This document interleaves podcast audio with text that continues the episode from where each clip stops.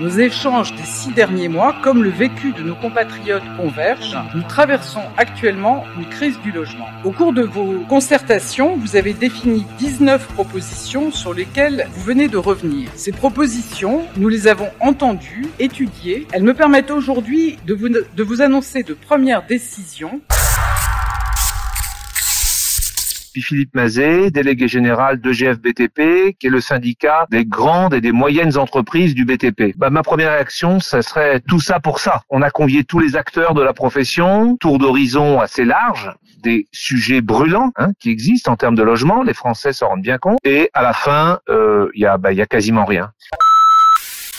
Oui, beaucoup d'acteurs, mais ces constats, on les connaît. La misère en France, on la connaît. Mm. Les difficultés de le logement social, on les connaît. Les difficultés d'accès dans la société à la propriété, on les connaît. Mais je dirais, il fallait un regard beaucoup plus appuyé. Là, où on a assisté véritablement à une mascarade. Se contenter d'avoir agi pour se dire qu'on a agi, c'est pas ça une véritable stratégie. Écoutez, le, le, gouvernement avait annoncé euh, ces mesures, des mesures en faveur du logement. On a travaillé tous ensemble à travers le CNR Logement, vous l'avez dit. Est-ce que euh, les mesures annoncées sont à la hauteur de la crise qu'on traverse? Euh, La réponse est non. Et c'est vrai que pour tous ceux qui ont travaillé dans le cadre du CNR Logement, comme UNIS, mhm. c'est quand même une grosse, une immense déception. les mesures sont insuffisantes, elles sont trop éloignées des besoins, notamment pour le parc privé. En tant que président de la Chambre des diagnostiqueurs de la FNIM, je suis très intéressé et j'ai écouté avec attention les retours de la Première ministre. Certains ont été déçus. Moi, je trouve qu'ils sont dans l'air du temps. Pourquoi? Parce que la rénovation énergétique fait changer de siècle la filière du logement. Avant, on s'intéressait au logement sur son emplacement, sur éventuellement son rendement financier. Aujourd'hui, on va s'intéresser aussi au logement sur ses qualités écologiques, sa consommation d'énergie, sa marque carbone. Et je pense que c'est vraiment ce qui donne le là de ce nouveau siècle dans lequel nous nous sommes rentrés. Je, pense que tout le monde est désabusé aujourd'hui. C'est vrai qu'on attendait beaucoup, peut-être un peu trop de ces annonces. Nous, ce qu'on peut dire au niveau de l'UNPI et au niveau des bailleurs, d'une manière générale, c'est que eh ben il y a beaucoup de déceptions parce que en, réalité, on nous a parlé, on nous a presque vendu le statut du bailleur privé. Euh, nous, ce qu'on voit au jour d'aujourd'hui, eh ben, évidemment, c'est des contraintes, c'est des mesures et des taxations. Donc, euh, on est soucieux.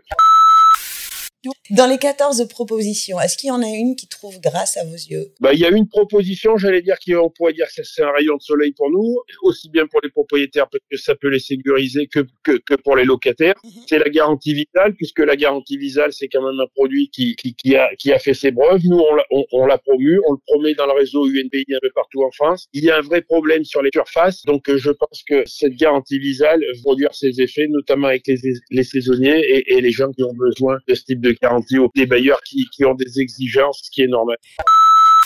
Peut-être, on n'en parle pas souvent dans les grands médias, mais l'action logement d'abord concerne les personnes mal logées, même si là aussi on loupe vraiment une occasion de régler cette question du mal logement en France, concerne au moins 500 000 personnes, et eh bien quand même, cette action nous rappelle qu'on est face à une bombe sociale. Le logement, aujourd'hui, c'est une bombe sociale créer l'organisation France Rénove et permettre à des Français, qu'ils soient des particuliers comme des professionnels, d'avoir une sorte de guichet unique sur la rénovation, c'est la meilleure des propositions qui a été faite par le CNR et reprise par le gouvernement. Et puis aussi aujourd'hui, même si la première ministre a dit qu'il n'y avait pas de baguette magique, quelle est pour vous là l'action qu'il faudrait faire là tout de suite maintenant?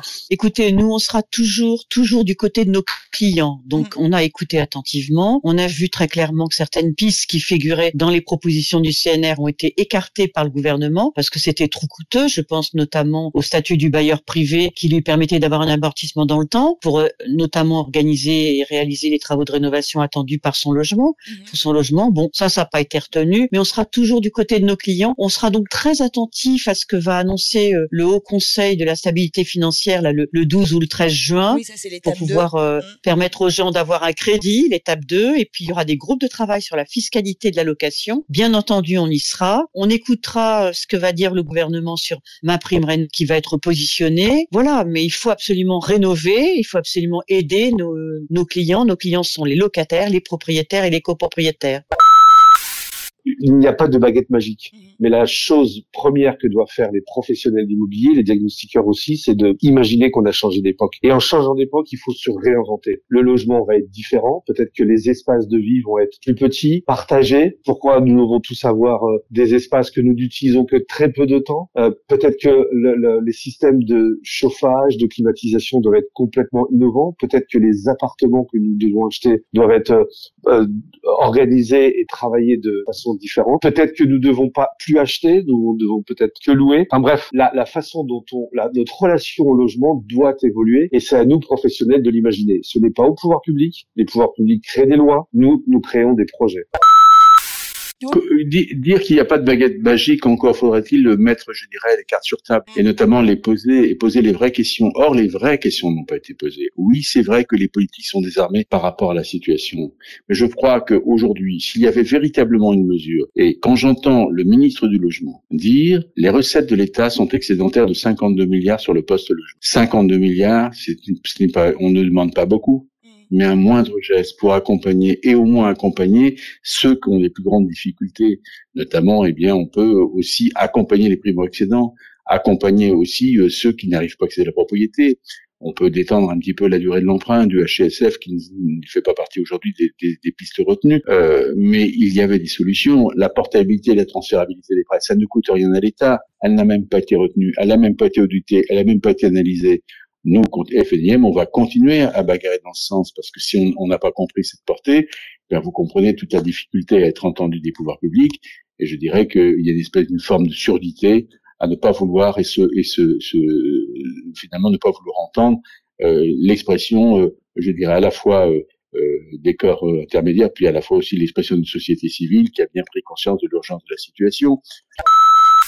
Il faut que l'on réapprenne à construire dans les, en particulier là où se situe la demande de logement, c'est-à-dire dans les villes, là où les gens veulent vivre et travailler, dans les zones tendues. Il faut libérer le foncier et à foncier équivalent, il faut densifier. On sait le faire sans que ce soit euh, d'un point de vue architectural ou d'un point de vue de la qualité du cadre de vie euh, perte. Bien au contraire, on sait faire des choses qui s'inscrivent parfaitement dans l'environnement, mais qui permettent de reconstruire la ville sur la ville, de densifier la ville sur la ville. Alors c'est d'abord de la responsabilité des élus locaux. Mais c'est aussi un mouvement de l'ensemble de la société de bien comprendre qu'aujourd'hui, on sait densifier la ville et reconstruire la ville sur la ville euh, en offrant euh, de la verdure, euh, de la qualité d'usage. Et finalement, c'est un gain. Il ne s'agit pas de bétonner. Voilà. Et ça, c'est pas encore complètement intégré.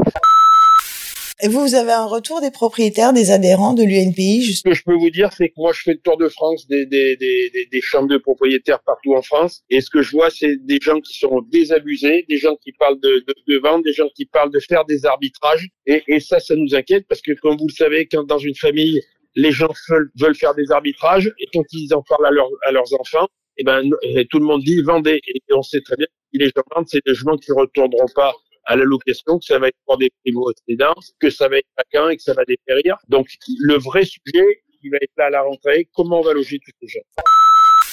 Quel est le rôle aujourd'hui du diagnostiqueur de l'immobilier, notamment face aux professionnels de l'immobilier ou avec les professionnels de l'immobilier? Depuis le 1er juillet 2021, le diagnostiqueur est devenu l'alpha et l'oméga du secteur de l'immobilier. Rien ne pourra se faire sans que l'avis du diagnostiqueur soit euh, écouté. Je rappelle que le bâtiment consomme plus de 40% de notre consommation globale et qu'il faut, et ça c'est la volonté du gouvernement, rénover les biens. Pour rénover les biens, il faut les connaître, il faut les diagnostiquer. C'est le rôle du diagnostiqueur. Diagnostiqueur est devenu un acteur majeur dans le choix du- d'un bien immobilier puisque ce sont nos contrôles qui permettront d'avoir la meilleure information.